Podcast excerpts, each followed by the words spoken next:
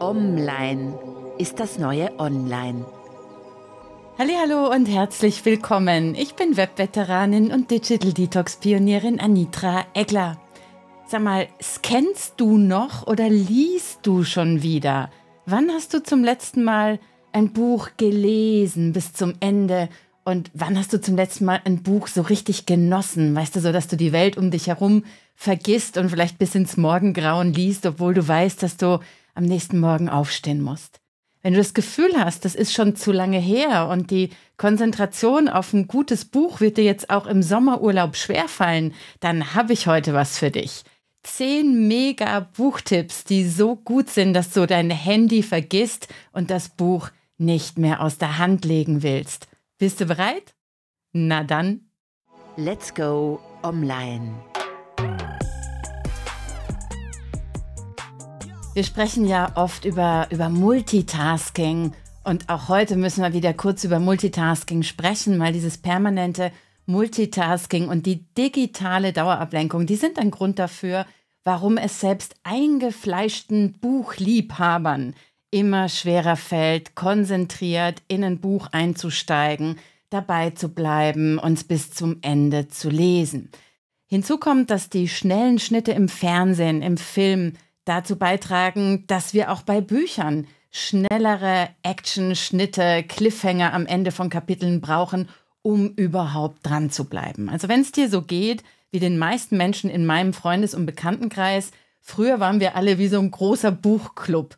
Und heute kommen die Leute immer zu mir, ich meine, ich finde das super, ähm, und fragen mich jetzt gerade in dieser Zeit vor der, vor der Urlaubszeit oder auch dann wieder vor Weihnachten, Anitra, Anitra, schick mir Buchtipps, schick mir Buchtipps. Was sind die Bücher, die ich im Urlaub lesen kann, obwohl ich mich vielleicht nicht mehr so gut auf ein Buch konzentrieren kann. Und dann schicke ich immer Bücher und Tipps, die wahrscheinlich unter die Kategorie Page-Turner fallen. Also ich habe so einen Misch aus super spannend, aber nicht so eklig, dass man Albträume bekommt oder, oder nicht schlafen kann.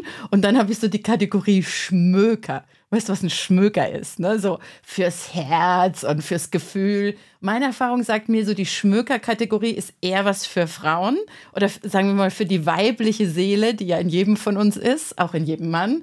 Und dann habe ich die andere Kategorie, auf die stehe ich sehr. Das sind so Thriller oder Krimis. Und ich mag sehr, sehr gerne so mexikanische Kartell- und überhaupt ähm, Mafia-Geschichten. So, und damit beglücke ich meine, meine Freunde, weil in meinem Freundeskreis ist es so, dass ich zu den 20 Prozent zähle, die fast noch jeden Tag lesen und die, ich fühle mich jetzt schon fast altmodisch und uralt, ich lese immer noch vor dem Einschlafen. Und ja, das tue ich auf einem Kindle. Weißt du, es ist gar nicht wichtig, ob man auf dem E-Reader liest oder mit einem echten Buch in der Hand. Da könnte man jetzt übrigens auch über den Umweltschaden der beiden Medien diskutieren, aber das ist mir viel zu kleingeistig sowas. Ich finde, in der heutigen Zeit ist es einfach wichtig, dass man überhaupt noch liest. Und das fällt den meisten Menschen immer schwerer. Warum fällt es den meisten Menschen so schwer, sich im Buch zu vertiefen, dieses tiefe Lesen, das so essentiell ist für unsere Kreativität, für unsere Empathiefähigkeit und generell für den Fortbestand und Weiterentwicklung unserer Intelligenz und unseres kritischen Menschenverstands. Dieses tiefe Lesen fällt den meisten Menschen immer schwerer, weil das Digitale plus die Dauerablenkung plus das Multitasking dafür sorgen, dass unser Hirn sich daran gewöhnt, dass wir nur noch scannen, nur noch so kleine Infohappen abhoppen mit unseren Augen. Wir springen, genauso wie wir von tausend offenen Tabs zum nächsten Tab springen, vom Computer zum Handy, zum Gespräch mit dem Partner, schnell noch eine E-Mail checken, in zwei Minuten was präsentieren. Also diese Gleichzeitigkeit von allem. Du erlebst es beim Fernsehen. Da habe ich ja die Bildschirmmonogamie-Folge gemacht zum Thema. Du erkennst daran, dass dein Hirn nicht mehr ganz so richtig im im, im Lot ist, wenn du vom Fernseher sitzt und nach ein paar Sekunden oder nach wenigen Minuten sofort zum zweiten Bildschirm, nämlich zum Handy greifst. Und beim Fernsehen machen wir das, wenn uns der Inhalt auf dem großen Bildschirm nicht richtig kickt, wenn er uns nicht in ein Band zieht. Und bei einem Buch, das Buch bekommt nicht die Chance. Da greifen wir nicht zum zweiten Bildschirm. Da hören wir sofort auf zu lesen. Und weil ich Lesen und die Fähigkeit, sich in, in Inhalte zu vertiefen, für essentiell wichtig empfinde. Zum einen, weil es wahnsinnig beglückend ist und weil es ein Kulturgut ist, das zu uns Menschen gehört. Und ich wiederhole, auf welchem und in welchem Medium du liest, ist völlig egal. Wichtig ist, dass wir Menschen uns die Fähigkeit bewahren, in tiefen, komplexen Inhalten zu versinken und die in Zusammenhänge zu setzen. Dadurch erweiterst du nicht nur deinen eigenen Horizont, du stärkst auch deine Fähigkeit, komplexe Ideen und Konzepte zu verstehen, zu analysieren und auch kritisch zu hinterfragen. Und das ist in Zeichen, in denen künstliche Intelligenz bereits intelligenter scheint als mancher natürliche Mensch, äh, natürlich intelligente Mensch, diese Fähigkeit, komplexe Sachverhalte zu verstehen, zu analysieren, kritisch einordnen zu können, ist überlebenswichtig für die Menschheit. Wenn du Lust hast, einzutauchen in die Welt der künstlichen Intelligenz, nämlich auf natürlich intelligente Art und Weise, dann komm in mein KI-Bootcamp. Es startet am 7. Juli. Sechs Praxis-Webinars bis 15. Dezember machen dich fit für die KI-Revolution. Lass uns das gemeinsam meistern. Bevor ich abschweife und dir von der irren Resonanz auf dieses Bootcamp erzähle, dass ich übrigens zum Jetzt oder nie Minimalpreis von 295 Euro anbiete, weil ich der Meinung bin, es ist 55 nach 12 und jeder Mensch soll und muss die Möglichkeit haben, sich KI-technisch aufzuschlauen. Ja, bevor ich von all dem erzähle, und das ist auch für Menschen, die KI-Wissen dringend brauchen, aber sich nicht leisten können, kostenfreie Plätze gibt, die ich herzlich gerne hergebe. Ja, bevor ich dir das alles erzähle, komme ich schon wieder zum Punkt. Lass uns übers Lesen sprechen. Jetzt ist so eine wunderbare Gelegenheit. Jetzt kommen die Sommerferien. Und was gibt's Schöneres, als im Sommer an einem Strand zu lesen, äh, zu, li zu liegen und in einem guten Buch zu versinken? Man könnte sagen, es ist eine neue Wortschöpfung. Am Strand zu lesen ist dann quasi am Strand liegen und dabei lesen und Bella Figura machen natürlich. Ähm, die gute Nachricht ist drei Sachen. Erstens, das Lesen kannst du wieder lernen. Wenn du verlernt hast, dich auf tiefe Inhalte länger als 60 Sekunden zu konzentrieren, dann kannst du es wieder lernen, indem du einfach wieder anfängst zu lesen. Das Zweite ist, du machst dabei auf jeden Fall im öffentlichen Raum die allerbeste Figur. Warum? Weil Bücher lesen in der Öffentlichkeit inzwischen ein Statussymbol geworden ist, dass du mit einer intellektuellen Rolex vergleichen kannst. Also du hebst dich davon wirklich vor dem, vom gemeinen Smartphone-Zombie ab, der ja am Strand sitzt und mit feuchten Fingern an seinem Handy rumtatscht, um den Himmel noch etwas blauer und das Meer noch etwas türkiser zu färben. Du hingegen, nonchalant, sophisticated, mit deiner Lektüre daneben tiefenentspannt, zeigst der Welt, ich habe das Digitale im Griff und das Digitale nicht mich. Also das ist echt ein Statussymbol in der heutigen Zeit. Musst du mal beobachten, wer sind denn die Leute, die im öffentlichen Verkehr noch Bücher lesen? Die sehen doch durchaus so aus, als würde man sich gerne von denen beerben lassen, oder? Also das ist das zweite, zweite gute Nachricht. Also erste gute Nachricht, du kannst es wieder lernen. Zweitens, du machst eine gute Figur. Für deine Reputation ist Lesen in der Öffentlichkeit der absolute Bringer. Und der dritte Punkt ist, hier kommen von mir für dich heute zehn Buchtipps, die ich so gut finde, dass ich mir sicher bin, dass du bei diesen Büchern, vielleicht nicht bei allen, aber bei dem einen oder anderen, auf jeden Fall dein Handy vergisst. Und das sind Bücher, so Kategorie Page-Turner und Schmöker, die es dir leicht machen, total abzuschalten und in einer ganz unterhaltsamen, großartigen Lesewelt zu versinken. Also wir sprechen jetzt hier von Unterhaltungsliteratur von Urlaubslektüre, von Schmökern, von Spannung, von Herzschmerz und von Leidenschaft.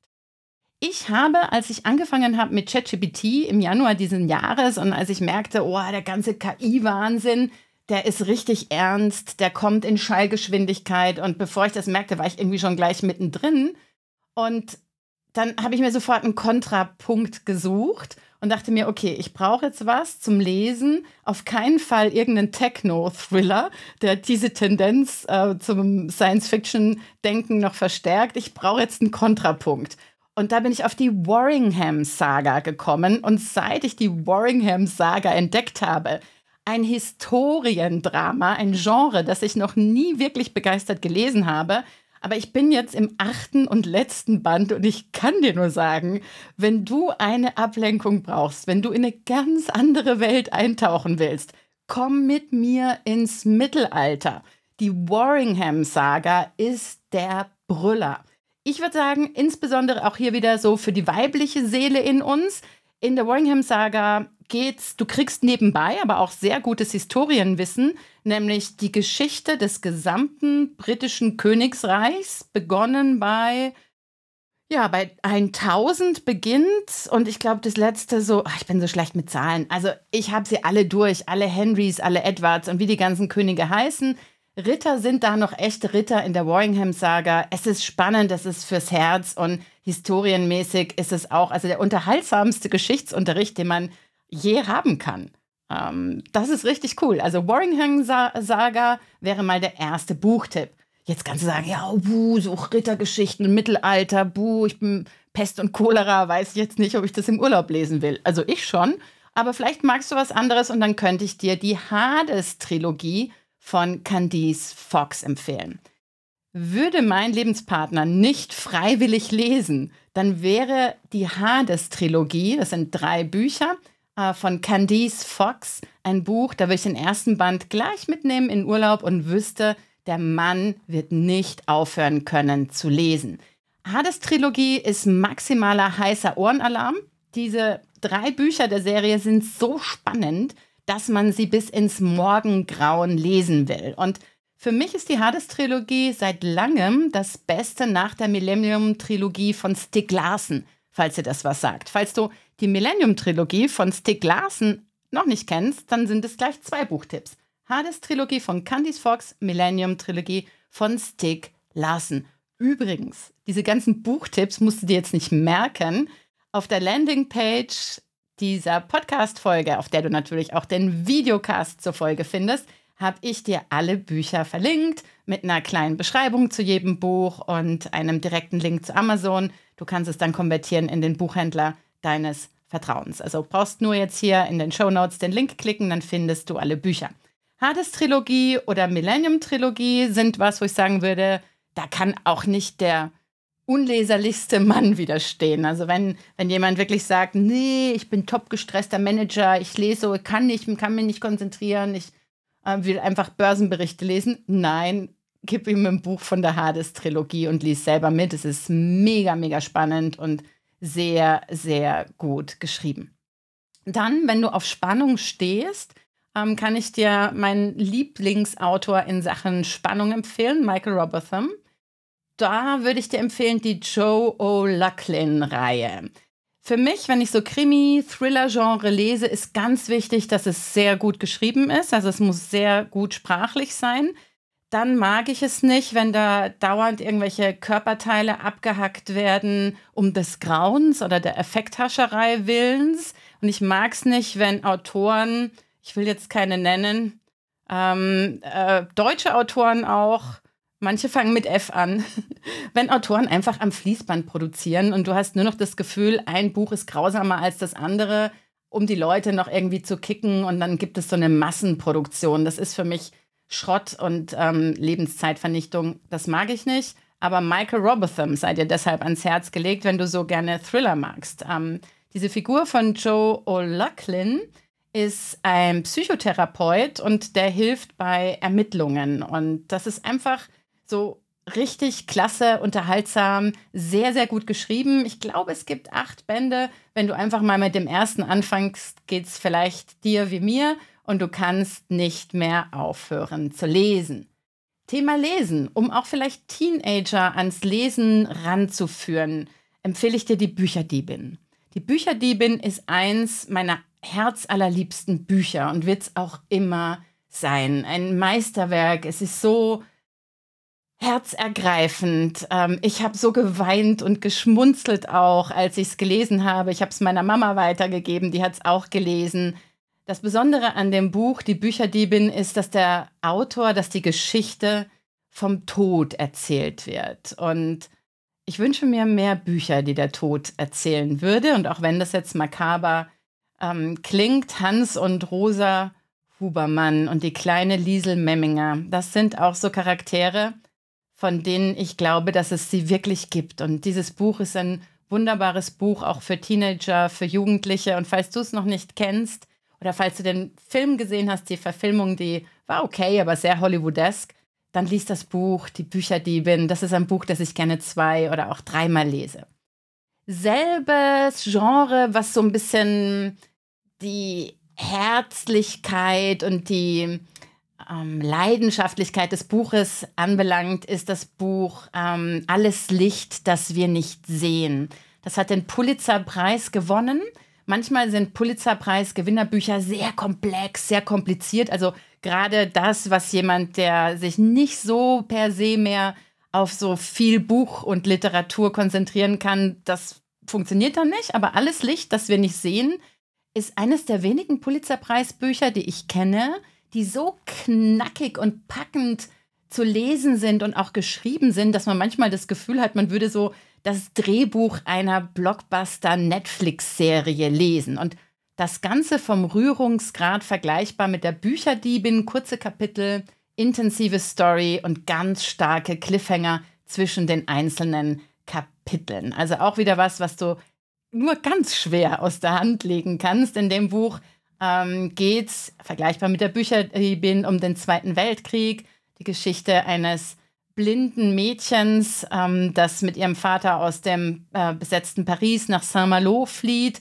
und äh, sich mit dem jungen Weisen Werner anfreundet, der bei der Wehrmacht eingesetzt ist. Eine mega spannende, sehr, sehr berührende Geschichte.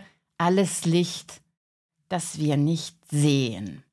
Nachdem ich das Buch gelesen habe über dieses blinde Mädchen, das durch den Krieg wandelt, muss ich mir immer denken, weißt du, wenn man mal so eine, in so einer jammerigen Stimmung ist, denke ich mir immer, hey, Moment, ich kann sehen. Ich habe warmes Wasser und Strom. Und beim Lesen kann man sich denken, hey, wow, ich kann dieses Buch hier lesen. Das heißt, ich kann sehen.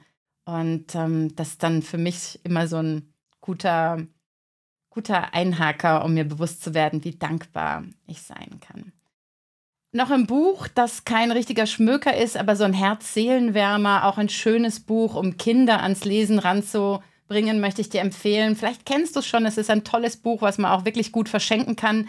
Der Junge, der Maulwurf, der Fuchs und das Pferd.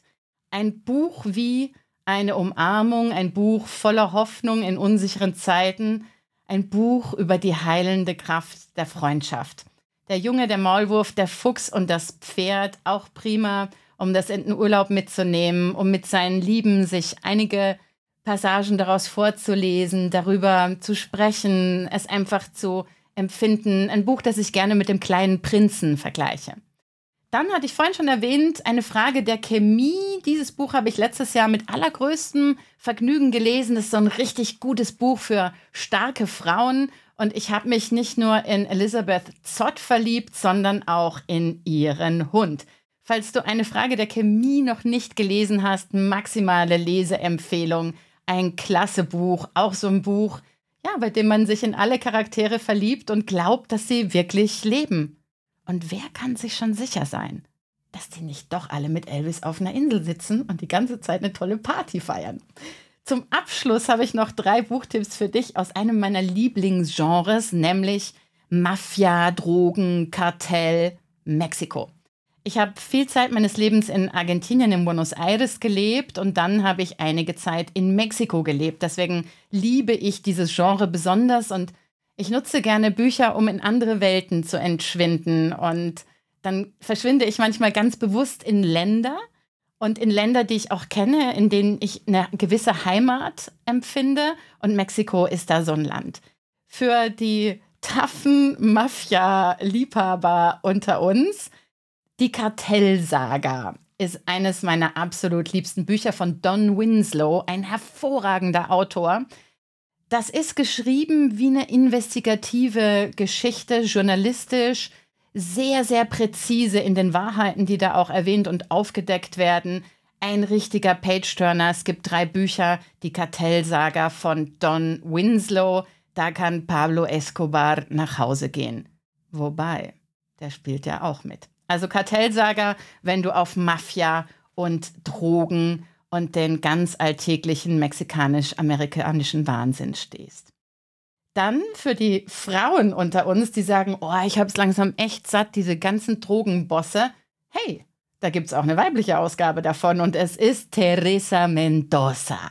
Die Königin des Südens gibt es sogar zwei Serien auf Netflix, von denen nur eine überhaupt ansehenswert ist. Aber noch viel besser als die Netflix-Serie ist das Buch von Carlos, heißt er Carlos? Pérez Reverete. Die Königin des Südens. Teresa Mendoza, die einzige weibliche Frau, die es an die weibliche Frau. Was für ein Schwachsinn, das, das lasse ich jetzt drin. Ich bin auch ein Mensch. Ich versuche mich nicht zu perfektionieren, indem ich dauernd sowas schneide. Man verspricht sich eben manchmal, wenn man 20 Minuten was aufnimmt. Also, Teresa Mendoza ist die einzige Frau, die es tatsächlich an die Spitze eines Kartells, eines Drogenkartells, eines mexikanischen Drogenkartells geschafft hat. Und das ist keine Erfindung. Teresita gibt es wirklich. Und ich trage ein Andenken von ihr immer an meinem rechten Arm, ein Maya-Wort, Moyokoyazin steht da drauf. Und Moyokoyazin heißt die, die sich selbst immer wieder neu erfindet. Wie die Schlange, die sich häutet und wieder neu wird. Und dieses Wort habe ich aus Die Königin des Südens. Lass dich überraschen. Ein Mafia-Drogenroman von Frauen. Ich würde sagen, auch für Frauen, besonders für Frauen. Und um das noch lyrisch abzuschließen, mein letzter Tipp für dich heute, auch aus Mexiko, eines meiner absoluten Lieblingsbücher, Gebete für die Vermissten. Was für ein wahnsinnig schönes Buch. Ein Buch über ein Dorf, in dem die Mädchen, wenn sie geboren werden, umgebracht werden oder versteckt werden müssen, weil eben jene Drogen- und Warlords, von denen ich in den anderen zwei Büchern gerade gesprochen habe, in dieses Dorf kommen und die Mädels mitnehmen und sie verschleppen. Und da gibt es Lady D, die kleine Mexikanerin und ihre Mutter und Gebete für die Vermissten ist die Geschichte von Mutter und Tochter. Ich krieg Gänsehaut, während ich nur darüber spreche. Auch das ist ein Buch, das könnte ich zigmal lesen. Es ist von großer Zärtlichkeit von unglaublicher Härte. Es hat Sprengkraft und es ist so berührend, dass ich tatsächlich Gänsehaut bekomme, wenn ich es dir nur erzähle. Das waren meine zehn Buchtipps für dich, Kategorie Bücher, die du nicht mehr aus der Hand legen kannst, die es dir leicht machen, wieder zu lesen, in einem Buch zu versinken, einen erfüllten Lesemoment zu genießen, Jetzt im Urlaub ist die beste Zeit dafür. Fang wieder an zu lesen, verschwinde in ein Buch. Ich wünsche dir viel Spaß dabei in der, in der fiktiven Welt deiner Wahl.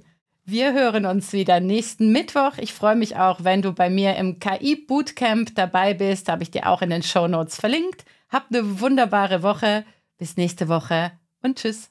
Das war der Podcast von Anitra Eckler. Vielen Dank fürs Zuhören und bis zum nächsten Mal. Let's stay online.